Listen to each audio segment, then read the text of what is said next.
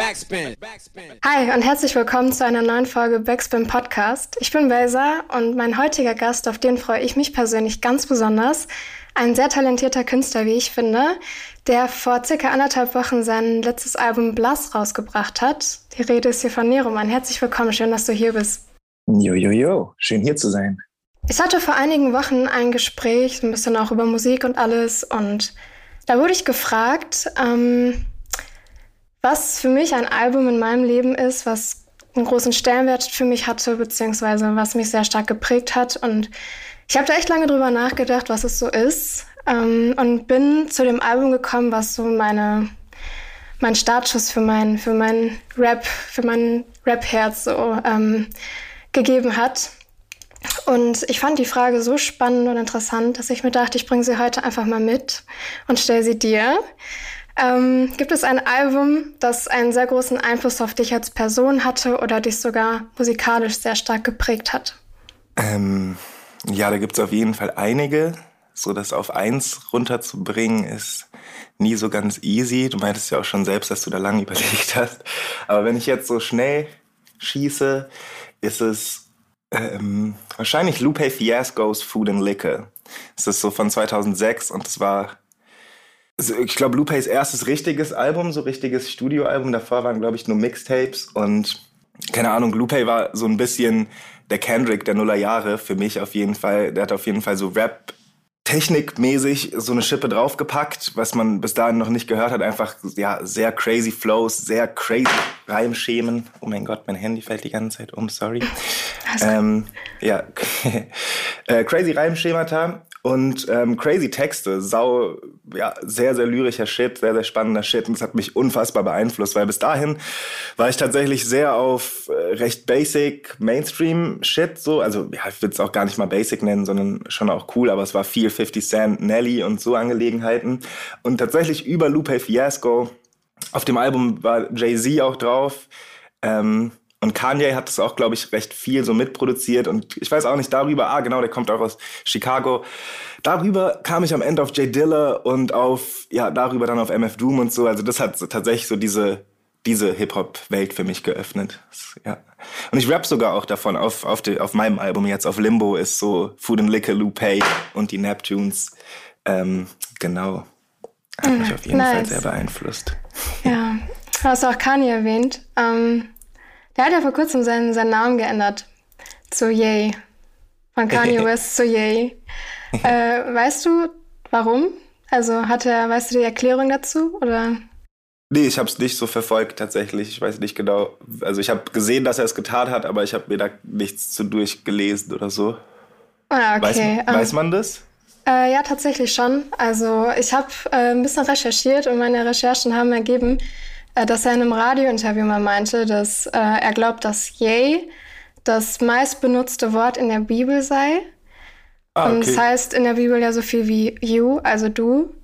Ja. Äh, und meinte auch, dass es eine Reflexion des Guten, des Schlechten und des Verwirrten alles wäre. Ich fand das ganz interessant und er ist ja jetzt auch nicht der Einzige, der in letzter Zeit eine Namensänderung ähm, hinter sich hatte. du ja auch. Ist jetzt, jetzt vielleicht nicht dein bürgerlicher Name, aber dein Künstlername. Ähm, vielleicht kannst du uns ja auch noch mal einmal erklären, wie es bei dir dazu kam. Ähm, ja, gerne. Äh, keine biblische Angelegenheit bei mir auf jeden Fall. Ähm, aber es ist spannend mit Kanye, äh, wusste ich nicht. Ich glaube, Kanye, der Name heißt ja auch irgendwas. Ich glaube, es heißt so der Einzige oder der Größte oder so. Ist auf jeden Fall sehr passend zu seinem ja, Vibe. Der Einzige ähm, auf jeden Fall, ja. Ja, ähm, ja spannend. Bei mir war es eigentlich schon recht lange so ein bisschen die Überlegung, ähm, ja, genau. Negroman, der Name, den ich davor hatte, keine Ahnung, der kam in meinen Late Teens. Ich habe meinen 16er geschrieben, in dem das so vorkam und war dann so, wow, okay, das ist witzig. Ist aber auf jeden Fall irgendwie ein zynischer Teen-Joke gewesen, der den Menschen so ein bisschen im Hals stecken bleiben sollte. Ich rappe auch irgendwann auf Kack ist es noch auf einem älteren Album. Von wegen Nekroman mit einem Namen, der nur fällt wie die Seife in der Dusche. Und so ein, so ein ja, zynischer Joke quasi war das ein bisschen. Und irgendwie, ja, mit dem Älterwerden fand ich das immer willkürlicher, so ein, ja, also ich fand es einfach immer weniger witzig und immer weniger irgendwie nifty und spannend. Ähm, und gleichzeitig, genau, ist es einfach gar nicht aufgegangen. Es ist niemandem im Hals stecken geblieben, außer den Algorithmen, die das halt als Racial Slur genommen haben und dann so bei Suchen das nicht vervollständigt haben. Ähm, und irgendwann ist es passiert, dass Leute, so Hörerinnen, mich einfach Negro gerufen haben. Dann war ich so, okay, das ist nicht so geil. Oh. ähm, und ja, ich glaube, wenn ich, wenn ich bisschen äh, stilfester, stilsicherer gewesen wäre, dann hätte ich sofort den Namen so geschrieben, weil ich eigentlich immer wollte, dass man es so ausspricht, so Neroman-mäßig. Ähm, genau. Also ja, dann kam noch neuer Sound, neue Flavors, eh so halt ein Prozess einfach im, im Ausdruck und dann habe ich so gemerkt, okay, ist das jetzt Zeit, diesen alten Namen ein bisschen zu, auch zu entwickeln. Ja, wobei man, also ich finde nicht, dass man bei dir sagen kann, dass du nicht stilsicher wärst. Äh, wenn man vor allem deine alten Texte und sowas anguckt, äh, muss ich auch dazu gestehen, ich habe dich über From Uwe with Love entdeckt ähm, und dann das komplette Album Negroman halt auch gehört. Und bei mir war das immer so, ich hatte immer ein Lied gehört und jedes Mal hatte ich immer eine neue Line, ähm, bei der ich mich aufgehangen habe und über die ich nachgedacht habe und versucht habe, irgendwie zu interpretieren und zu analysieren. Und ich konnte ein Lied noch so oft hören und äh, das war wirklich jedes Mal wieder eine andere Line. Ähm, und deine Texte sind ja grundsätzlich auch vor allem früher schon relativ so verkopft gewesen, dass man eben sehr viel Interpretationsfreiraum hatte. Ja. Ähm, da würde mich mal interessieren, wie lange sitzt du so an deinen Texten? Ist das so ein Prozess, der relativ schnell geht oder sitzt du da länger dran, Tage, Wochen und was inspiriert dich vor allem auch dabei? Ähm, ist ganz unterschiedlich und hat sich auch so ein bisschen gewandelt in den letzten zwei Jahren. Also früher war es schon nicht unnormal, dass ich so eine Woche einfach an einem 16er gesessen habe. Ähm, mittlerweile ist es eigentlich nicht mehr so, dass es höchstens höchstens einen Tag, aber oftmals auch einfach Freestyle und ich stelle mich eine halbe Stunde ans Mic und nehme dann die besten Lines daraus ähm, oder mach so, dass ich so Line für Line gehe, also halt so eine Line freestyle quasi, dann die direkt aufnehme und halt so im Loop weiterhöre und dann die nächste Line mache und so halt in einer halben Stunde dann den Text baue. Ähm, aber früher war es schon echt so, dass ich oft eins, auch manchmal zwei Wochen an, einem, an nur 16 Zeilen saß. Und was sich aber nicht so geändert hat, ist, glaube ich, wie es passiert und wie so die Inspiration ist, weil es einfach immer so das Leben ist, tatsächlich irgendwie Sachen, die mich beschäftigen, Sachen, die man wahrnimmt, Sachen, über die man nachdenkt, ähm, die sich so langsam aufbauen in mir und halt so langsam die Atmosphäre wird dichter quasi und irgendwann kommt es dann raus. Ähm, Genau, aber inspirationsmäßig können es echt die unterschiedlichsten Sachen sein, ob es jetzt äh, wirklich einfach eine Begegnung ist oder Architektur oder Design oder ein Buch ähm, oder auch also äh, andere Lines von von also Musik, Rappers, genau. Ja, ähm, du hast ja vorhin auch Kack erwähnt, dein letztes Album, das ist ja 2019 rausgekommen, wenn ich mich nicht irre. Mhm. Ähm, was hat sich denn eigentlich jetzt seit dem Release von Kack bis zu der Entstehung von Blass verändert? Also vielleicht auch menschlich bei dir oder äh, inspirationstechnisch, so vibe-technisch? Ähm, ja, ziemlich viel. ich weiß nicht so, also Kack ist auf jeden Fall ein witziges Album, bei dem ich so soundmäßig und jetzt von der Oberfläche her nicht so haargenau weiß, was ich da was mir da passiert ist, weil es so ein bisschen ein Rückschritt ist quasi bei der Sequel-EP, also so Vibe oder Werbung in diesen Songs war ich gefühlt schon ein bisschen weiter und ein bisschen ehrlicher zu mir selbst, was eigentlich der Sound sein soll. Und ähm, ja, Anfang 2020 war ich auf Tour mit Juju Rogers auf der Black History Month Tour, habe da schon auf jeden Fall oder insgesamt so in der Auseinandersetzung mit Juju sehr viel über Blackness einfach gelernt und auch sehr sehr viel über mich selbst darin so und auch wie ich Teile von mir immer ein bisschen verleugnet hab, weil ich einfach nicht so die schwarze Person sein wollte, die nur Blackness auf der Agenda hat und immer nur diese Themen quasi behandelt. Ähm, aber da habe ich schon ein bisschen gemerkt, dass es, dass es Quatsch ist und dass es einfach auch so Verdrängung ist, halt von echt drückenden Angelegenheiten und habe sau gemerkt, wie ich mich zeitlebens so ein bisschen angebiedert habe, einfach an europäische Strukturen, an wie man, ja, was ich so dachte, ja, was man hier für dope Kunst hält und bla bla bla. Am Ende so angebiedert an weiße Männer und was die für schlau halten, um einfach zu beweisen, dass ich mindestens genauso clever bin, wegen diesem Minderwertigkeitskomplex halt. Und das ist da so ein bisschen weggegangen. Dann wurde die Tour unterbrochen wegen Lockdown, dann hatte ich auch Zeit so zu reflektieren und so gemerkt, wow, okay, shit, so lass mal diese anderen Flavors mehr raus. Und ähm, ja, so kam es dann langsam, dass ich echt aufgehört habe, Theorie von weißen Männern zu lesen, aufgehört habe, eine Woche an einem Text zu sitzen und so zu glauben, das wäre so ein Genie-Ding, was hier gerade passiert. Und angefangen habe, echt viel unmittelbarer zu sein, zu freestylen, einfach Vibes. Ja, ich habe grundsätzlich auch das Gefühl, dass äh, der Lockdown für viele Musiker ähm, und MusikerInnen so, ein, so eine gute Kreativschaffensphase war, wo man sehr viel so in sich gehen konnte und ähm, ja, herausfinden konnte, was man eigentlich wollte, was man jetzt für Musik machen möchte in Zukunft und so weiter und so fort. Und hast ja selber auch gerade gesagt, dass, ähm, ja, dass der Vibe dir relativ wichtig war, beziehungsweise ist. Und das, finde ich, hört man auch in Blast ziemlich gut raus, äh, dass so der Vibe vor allem so im Spotlight ist, so im Zentrum. Ähm, und da finde ich es relativ interessant zu wissen, wie wie entstehen bei dir diese Vibes, beziehungsweise wie schaffst du es, ähm, diesen Vibe aufzufangen? Wusstest du es schon im Vorhinein, wie das konkret aussehen soll, oder ist es mehr so beim Machen, beim Musikmachen entstanden? Nee, es ist also gar nicht jetzt so konzeptuell entstanden, dass ich so dachte, okay, ich will jetzt sehr flächige Synthesizer die ganze Zeit auf diesem Album haben, ähm, sondern es war echt ein Ding, mit zwei Homies zusammen, Baby Drama und Slave L, die so ziemlich das Album produziert haben, einfach ähm, ja zusammen abhängen, so eh merken, dass man dieselben Referenzen hat und Lust auf dieselben Sachen hat, so und dann Sound machen. Die machen eh am Tag fünf Beats so mäßig und dann äh, ja, war es ganz natürlich einfach so der, die Beats, die mich irgendwie gepackt haben, wo halt was passiert, wo dann so ein Satz wie meine Geschwister sind Ikonen einfach so Freestyle-mäßig ra rauskam, so das, ja, genau. Also ganz natürlich. Und wir haben am Ende aber 40 oder 50 Songs gemacht und dann halt oh, die letzten 10 sind aufs Album gekommen. Mega. Ähm, ist auch ein RB-Album geworden, ne? Es ist ja kein, kein Rap mehr. Ähm, wusstest du das im Vorhinein, also dass es RB wird, oder war das auch während dieser Entstehung einfach dann klar?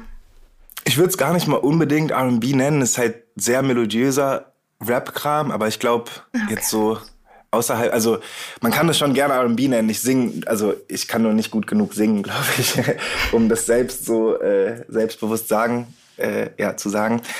Ähm, nee, ist einfach relativ melodiöser Rap-Kram. Ich glaube, keine Ahnung, so ein Travis-Album oder ein Baby Keem-Album hat, also ist relativ ähnlich vom, wie viel da gesungen wird, quasi. Aber ich glaube, die Attitüde auf dem Album ist immer noch ziemlich Rap, so von den Texten her und einfach vom Vibe. Genau. Und das ist auch auf jeden Fall entstanden, während wir das Album, also dass es so mehr, immer melodiöser wurde quasi. Es war schon direkt am Anfang halt so von wegen, yo, ey, wir haben Bock, eben diese anderen Vibes, die wir auch in uns haben, mal rauszubringen. Eben das Pharrell-Ding, das Nelly-Ding, das Destiny's Child-Ding, so. Ähm, und dann war irgendwann, gerade auch um die Zeit, oder kurz bevor ich Siblings gemacht habe, hat äh, guter Homie Slave L halt so gesagt von wegen, ja ey Digga, mach einfach mal einen Track, in dem du nur singst, in dem es nur Melodien gibt und nicht immer diese, äh, ich will jetzt hart rappen. Und dann kam Siblings so und ja, ja. ja, auf jeden Fall auch ein sehr starker Song, also einer meiner Lieblingssongs auf dem Album. Danke, ähm, freut mich. Ja, ähm, ja, aber tatsächlich vor, ich weiß nicht, an dem Tag von einem Release ähm, war ich mit Nico und dem TV-Team von äh, Backspin, waren wir in Amsterdam bei Dell und Talkie Talk. Und äh, mit Talkie habe ich auch ein bisschen über dich gequatscht und er meinte ziemlich scherzhaft ähm, über dich, so ja, der deutsche Frank Ocean. Ähm, äh, und da hat er mich tatsächlich auch, also da habe ich drüber nachgedacht und ähm, habe mich dann auch gefragt, so, ob Frank Ocean denn auch jetzt für, für Blass ähm, ein Einfluss war, ein musikalischer, eine Inspiration, beziehungsweise wie stehst du grundsätzlich so zu ihm als, als Mensch, als Musiker? Also man hört es jetzt nicht, aber ich habe die Original äh, Black Friday Blonde Vinyl-Version, die ich gerade hier in die Zoom-Kamera halte. Und ja, Frank ist auf jeden Fall mein Hobby einfach. Ähm, er ist einfach mein Husband, officially. Äh, ich weiß nicht, ja, ich liebe den auf jeden Fall sehr. Der hat auch für mich sehr, sehr viel geöffnet wieder und hat mich eigentlich wieder zurückgebracht zu Sachen, die ich so ein bisschen verleugnet habe, weil ich in dieser Untergrund-Rap-Szene war halt und ähm, ich so ein bisschen selbst verleugnet habe, dass ich eigentlich in meinen Teens übertrieben viel Usher gehört habe und Confessions. Vorhin habe ich wirklich überlegt, ob ich Confessions oder das Lupe-Album sage, weil beide waren äh, so zu gleicher Zeit auch echt ein großes Ding für mich. Ähm, und ja, Frank Channel Orange war einfach, glaube ich, so für die ganze Welt einfach ein Meilenstein an Musikgeschichte.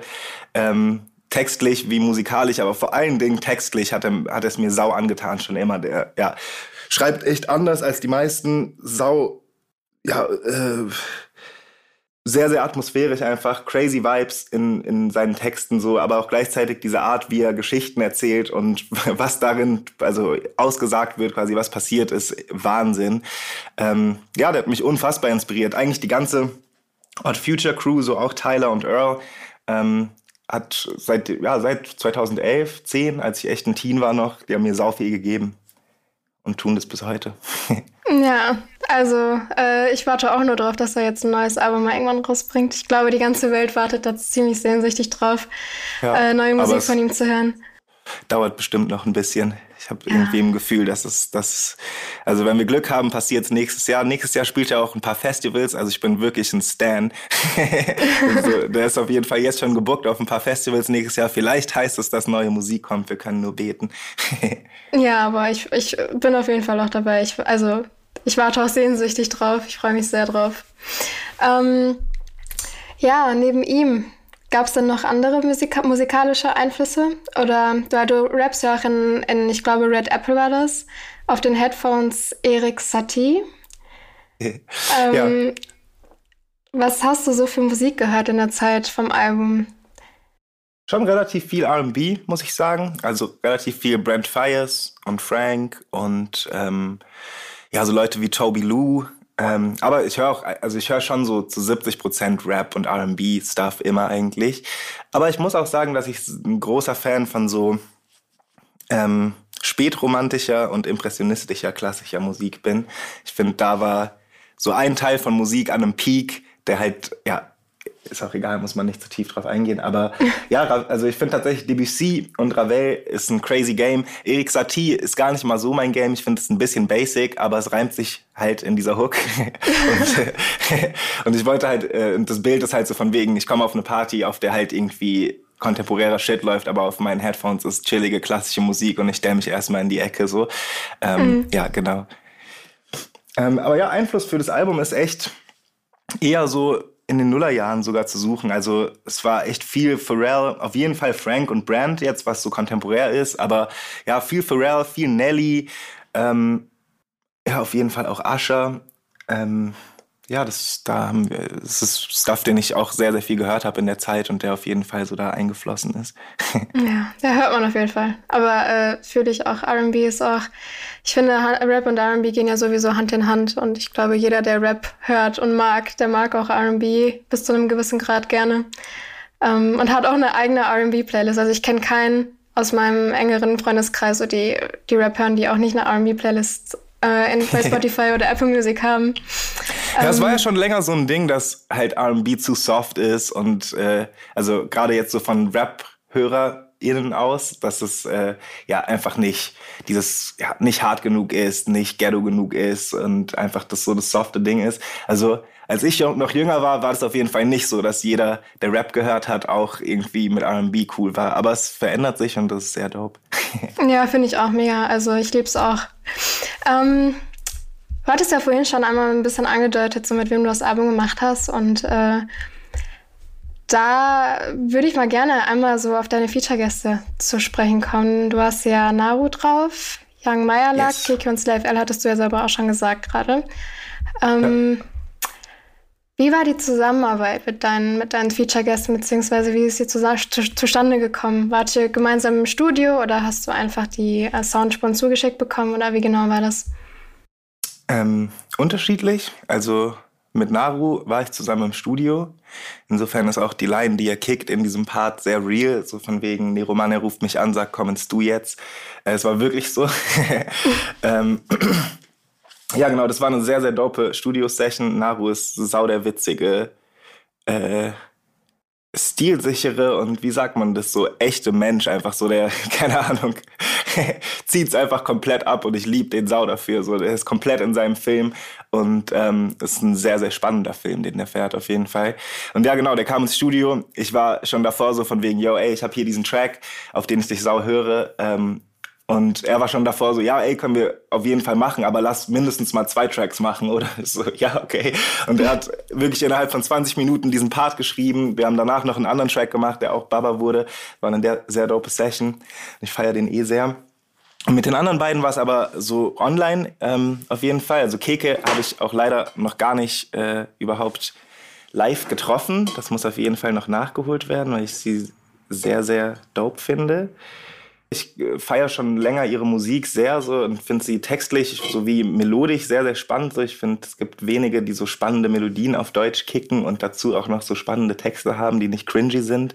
Ich mag voll, dass sie sehr, sehr verletzlich und diesbezüglich sehr nahbar ist. Es ist schon, ja, die ist sehr dope. Und da war es einfach so, also bei diesem Track, ähm, hatte ich ursprünglich selbst auch einen Part geschrieben, fand den nicht so dope, hab dann war dann so, okay, shit, da fehlt noch was, hab Keke das geschickt und hab auch äh, Ali Wales, also Young Meyerlack, das geschickt. Und die haben beide relativ viel zurückgeschickt und dann habe ich so rumgeschnitten und äh, zusammengebracht. Ähm, ja, genau, genau. Das ist aber auch sehr, sehr, also ich mag voll so Sachen, wenn man ähm, eigentlich extrem viel hat für einen Song und das dann so sau runterbrechen kann und einfach wirklich nur die dopesten Stellen und Lines so rausnehmen und zusammenschneiden und irgendwie ein witziges, rundes Ding daraus machen. Ja, ist auf jeden Fall geworden. Also finde ich auch, feiere ich auch. Also wie gesagt, das ganze Album. Ähm, ich, kannte, ich hatte Schwierigkeiten, mich sogar tatsächlich festzulegen. Ähm, hast du einen Lieblingssong auf dem Album? Kannst du dich festlegen? Oder einen Song, der dir besonders viel bedeutet? Ähm, ja, tatsächlich der allerletzte, was der auf jeden Fall so ein bisschen äh, im Schatten steht, so von den anderen Tracks, glaube ich. Aber Score, ja genau, der letzte Track. Ich weiß auch nicht, der ist so, da beschreibe ich eigentlich einfach so ein After-Hour-Type-Thing, wie ich so mit einem Girl hänge und man ist auf Molly.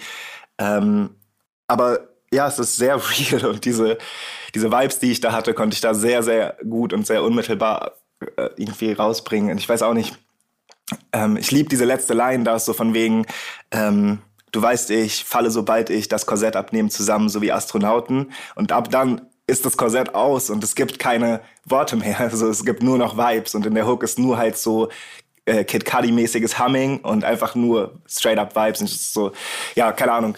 Das war so ein Ding, wo alles, was ich im Kopf hatte, haargenau so funktioniert hat, wie ich es mir vorgestellt hatte. Und ja, es ist schön, wenn es so zusammenkommt. Ja, ja das glaube ich, das glaube ich. Ähm, genau. Du bist ja jemand, der sich so ein bisschen gegen diese Absolutheit eines Identitätsbegriffs streibt. Habe ich gelesen, ja. stimmt das? ja. Okay. Absolut. Ähm, und da habe ich mich tatsächlich, ich finde das sehr interessant, dass du so du sagst ja, glaube ich, selber, du hast so eine grundsätzliche Rebellion gegen Dogmen. Ähm, und ich finde das super, super interessant, dass du diese Ansicht hast. Und hat das auch in, in gewisser Weise einen Einfluss, beziehungsweise inwiefern hat das deine Musik jetzt äh, beeinflusst, dein Album Blass? Oder hat es es überhaupt? Ähm, ja, auf jeden Fall in vielerlei Hinsicht. Also es ist so ein Ding, was eh, keine Ahnung, ganz grundsätzliche Ideologie quasi von mir ist oder einfach so ähm, Gedanken, die ich über die Welt habe. Eigentlich nicht mal Gedanken, sondern das ist ein sehr praktisches Ding, so wie ich wirklich lebe, wie ich versuche, mich selbst anzunehmen. Weil man, ja, leider oftmals nicht so ganz sieht, dass ein sehr, sehr großes Dogma und was sehr, sehr neurotisch machendes halt diese Konstruktion von Ich ist. Diese Konstruktion, dass man so sagt, yo, du bist verantwortlich für dich selbst, für deine Willen, für, ja, dass man insgesamt äh, so Menschen als Identität und als eine Einheit sieht und so glaubt, dass ja eine Person wäre ein Ding, das in eine Richtung strebt und nur das wollte.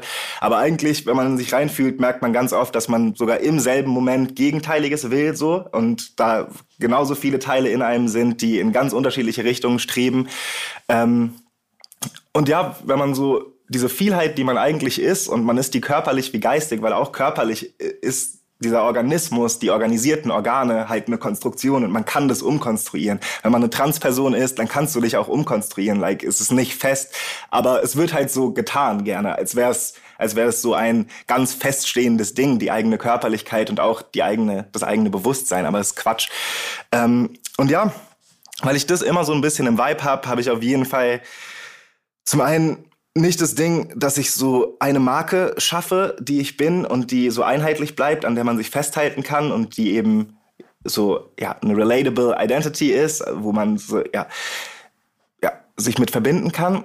Ähm, aber vor allen Dingen, keine Ahnung, es geht in dem Album sehr sehr viel um Auflösung von Körpern, insgesamt sehr, sehr viel so Auflösungsmotive sind darin, wo es, wo diese Konstruktionen halt auseinanderfließen. Sowas passiert durch Drogen, sowas passiert durch Sex.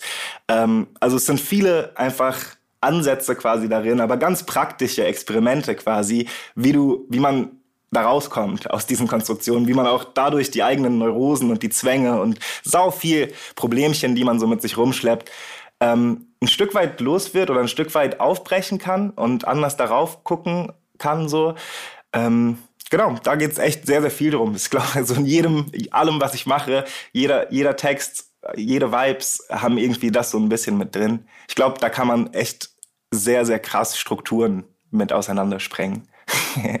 ja, voll. Ich bin da auch also ich verstehe das voll. Ähm, ich finde grundsätzlich auch, dass so, so diese Konstrukte halt auch irgendwo, glaube ich, einfach gesellschaftsgegeben sind, dass es so von der, von der Gesellschaft so vorgegeben wird, man hat so und so zu sein. Und sobald man so ein bisschen ausbricht, wird immer der Finger gehoben oder man, man sagt immer so, ja, du bist irgendwie anders, du bist nicht normal, du bist was auch immer, nicht so, wie man sich das halt irgendwie gesellschaftlich wünscht. Und deswegen fand ich das eben äh, so einen interessanten Punkt, dass du das auch so in deiner Musik halt auch so erzählst und diese Grenzen verschwimmen lässt, die ja irgendwo halt auch immer eigentlich bestehen.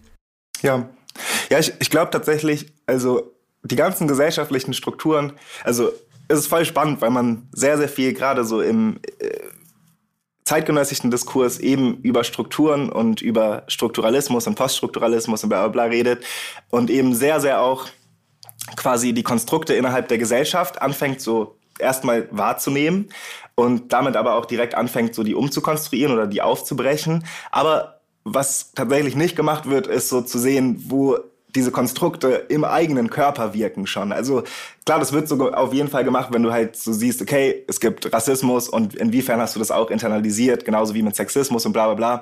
Aber dass es tatsächlich bei deinem eigenen Körper anfängt oder bei deinem und bei deinen eigenen Willen, wo du dich jeden Tag selbst unterdrückst und halt so sagst, ja nee, ich bin das, so ich habe mich jetzt selbst gefunden und das ist was ich bin, so so ja, nee, ist Quatsch, Digga. Übermorgen bist du eine andere Person und auch dein ja, dein Körper ist nicht diese perfekte sleeke Einheit so, ja. ist ein guter Ansatz, glaube ich. Ja, sehr spannender vor allem. Ja, und äh, zum Schluss habe ich noch mal eine kleine Sache, die ich ähm, tatsächlich ein bisschen von dir aufgegriffen habe, von dir geklaut habe, mehr oder weniger. Äh, du hast ja vor einigen Wochen auf Instagram diese ähm, Erklär mir oder schreib mir eine Line und ich erkläre sie Fragerunde gestartet. Und das war ja noch vor Erscheinen deines neuen Albums. Und ich dachte ja. mir, ich greife das Ganze mal auf ähm, und mach das mit Lines von deinem neuen Album, dass du sie einmal für uns erklärst. Ähm, und ich fange mal direkt an mit dem, mit dem ersten, das ist von Leckmar. Ähm, die Line lautet, an und für sich denke ich, deshalb muss ich viel haben, viel zu lange ins alten Fett frittiert worden, viel zu breite Bossbrust im Betriebswagen. Okay. Ähm, äh, also die Line davor ist nicht so unwichtig, weil es fängt an mit Eigen, äh, eigentümlich sowie Eigentum ist Diebstahl. An und für sich denke ich, deshalb muss ich viel haben. Mhm. Ähm, ja, es ist einfach äh, dieses Ding, also es äh, ist so ein Satz, äh, glaube ich, im Kontext der französischen Revolution hat in irgend so ein Revoluzer gedroppt, von wegen ähm, Eigentum ist Diebstahl. So jeder, jede Form von Eigentum ganz allgemein ist Diebstahl, weil es halt bedeutet, dass man öffentlichen Scheiß ähm, privatisiert und damit der Öffentlichkeit Shit klaut. Und ähm, über diesen Satz, den ich irgendwann mal so random gelesen habe, fiel mir so auf, dass das Wort eigentümlich da drin, also wie da, daherkommt. So Sachen sind eigentümlich wegen diesem eben diesem Problem, dass man äh, ja halt mit Eigentum anderen Sachen wegnimmt. Ähm, und genau, dann ist die, die Folgeline so von wegen, weil, weil das Diebstahl ist, ich glaube, deshalb muss ich viel haben. Ich glaube, deshalb habe ich so diesen Vibe, dass ich anderen Leuten Scheiß wegnehmen will. Also, ähm, das, das Ding, und da geht auf jeden Fall auch so wieder nicht weiße Narrative mit rein, so, also so einfach ein schwarzes Ding, so von wegen, weil weiße Menschen seit jeher überhaupt diesen Eigentumsbegriff entwickelt haben und den ganzen Vibe, der damit einhergeht, entwickelt haben und dadurch eben der ganzen Welt die ganze Zeit Scheiß wegnehmen, muss ich das jetzt umdrehen, weil ja, Eigentum ist Diebstahl und ich muss viel haben und euch den Scheiß wieder wegnehmen, so. Ähm, und genau danach dieses viel zu lange in zu altem Fett frittiert worden, ähm, es spielt so ein bisschen an auf die Zeit davor halt, wie ich mein ganzes Leben lang so versucht habe, am Ende weißen Menschen die Welt zu erklären und zu beweisen, dass ich genauso clever äh, bin wie die. Ähm, und viel zu wenig darauf gegeben habe, einfach Geld zu machen. viel zu wenig darauf gegeben habe, ähm, ja, dass ich selbst nicht weiß bin, selbst echt nicht so privilegiert bin, dass ich es mir überhaupt leisten kann, so ein armer, brotloser Künstler zu sein. So dahin, dahin geht es so. Ähm, genau, genau. Aber auch, also ich muss echt sagen, viele von meinen Texten oder das meiste kommt extrem über die Lautlichkeit, also extrem darüber, wie die klingen. Diese nächste Line von mhm. wegen viel zu breite Bossbrust im Betriebswagen, sau viele Bs, so, mhm. die auch aber nicht nur aus Spaß da sind, sondern der Klang von so einem B am Anfang von einem Wort ist halt genau so ein breite Boss, Brust, Betriebswagen, bumm, so. Weißt du, es ist halt so, ich mhm. mache einen dicken. Ähm, also die, die Lautlichkeit tut so ein bisschen, was der Inhalt auch sagt, weißt du? Das ist sehr, ja. sehr spannend immer, finde ich. Ah, okay, okay. Das ist auf jeden Fall sehr gut zu wissen. Das ist sehr spannend. ähm, ja, die nächste, nächste Line ist direkt von äh, dem ersten, glaube ich, Siblings.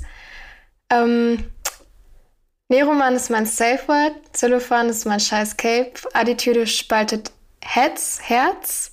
Ja, beides. Äh, ja, nie ganz durch, noch half-baked. Ähm, ja, also das, ist, das sind Freestyles auf jeden Fall gewesen so.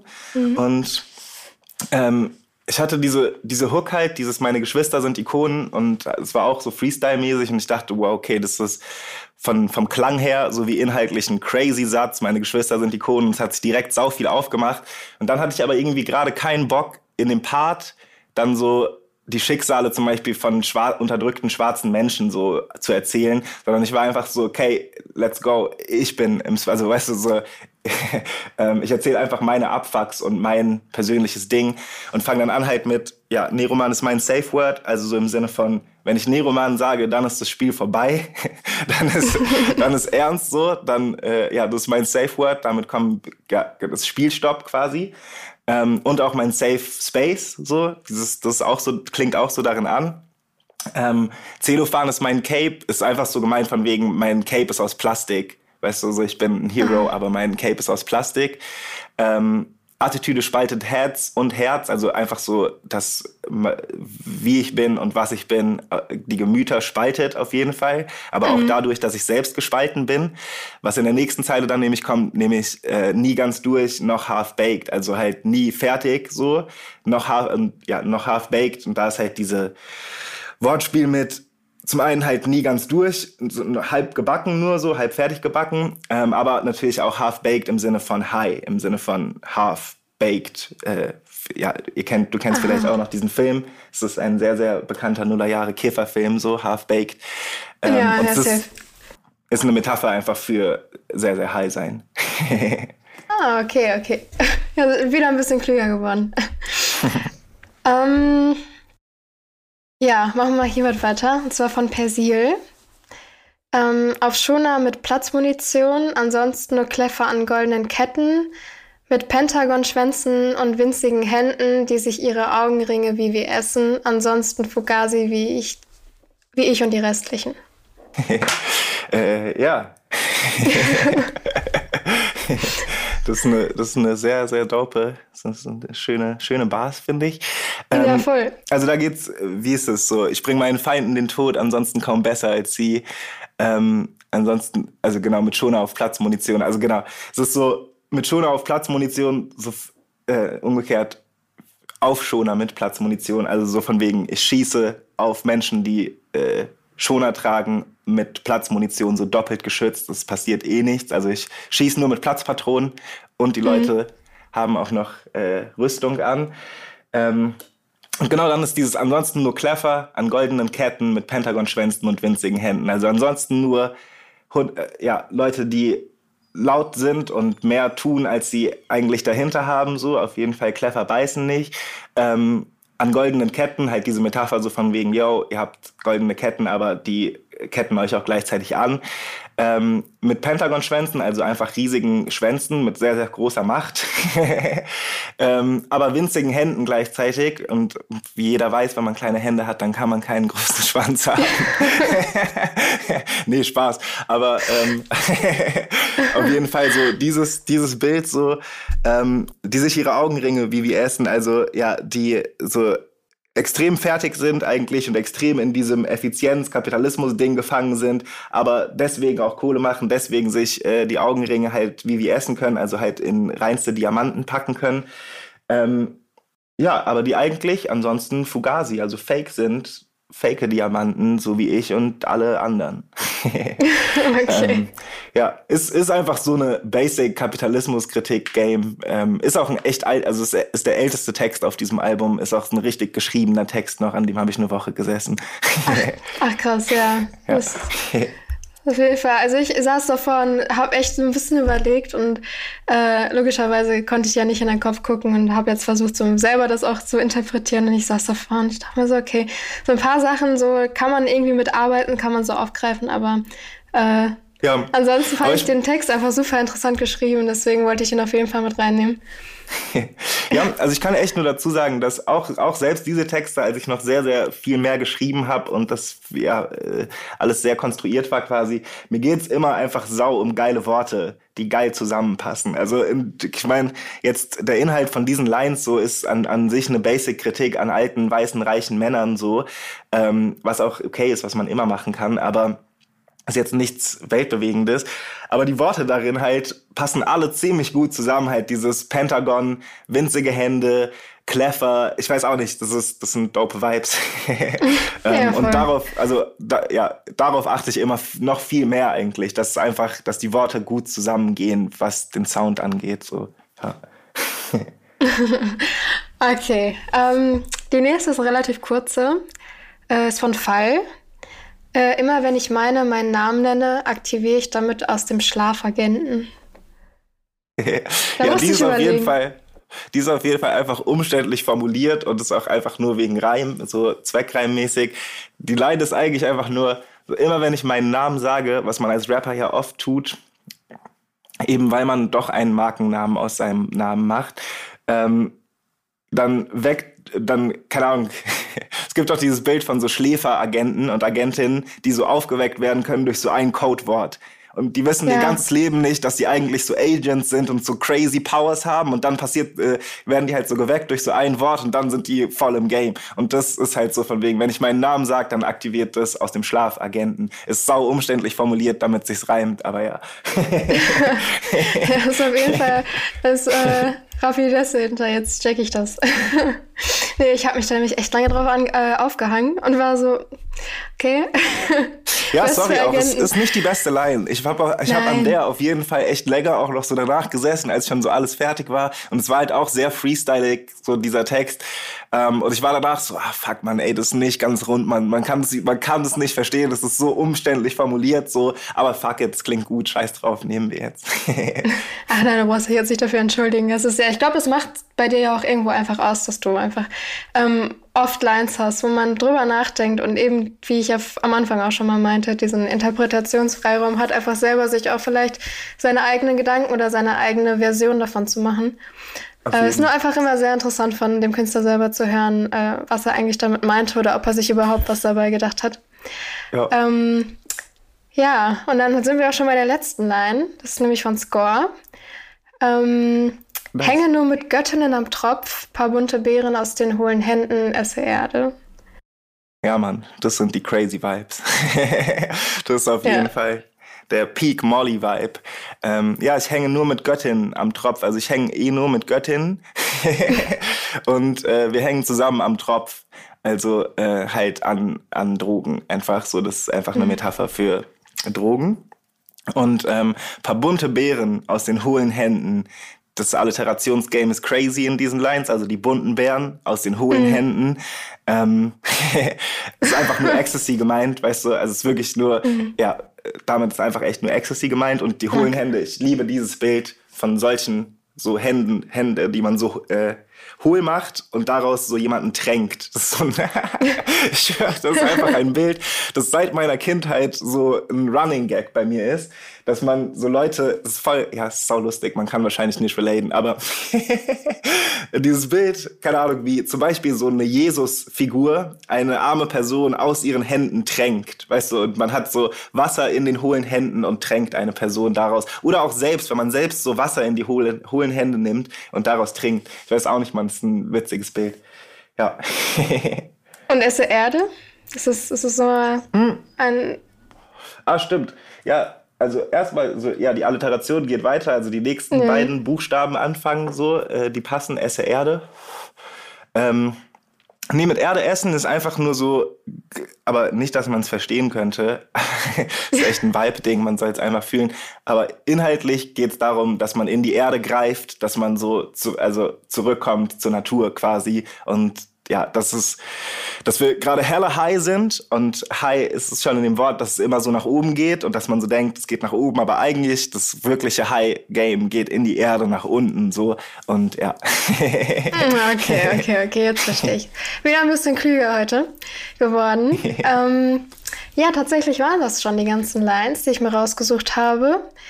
Ähm, und damit nice, werden wir auch macht schon, immer Spaß. Ja, voll. Ich freue mich auch schon. Äh, wenn das mal die, die nächsten Wochen irgendwann mal wieder bei dir auf Instagram kommt äh, und andere ja, Lines erklärt werden. Wird auf jeden Fall fortgeführt, ja. Ähm, es war mir eine sehr, sehr große Ehre. Schön, dass du hier warst. Ich habe mich sehr gerne Ebenso. mit dir unterhalten. Und sehr interessante Dinge, die du erwähnt hast. Ähm, ja, und an die da draußen, an euch da draußen kann ich nur sagen, hört euch das neue Album an. Blast, es ist wirklich sehr, sehr gut geworden.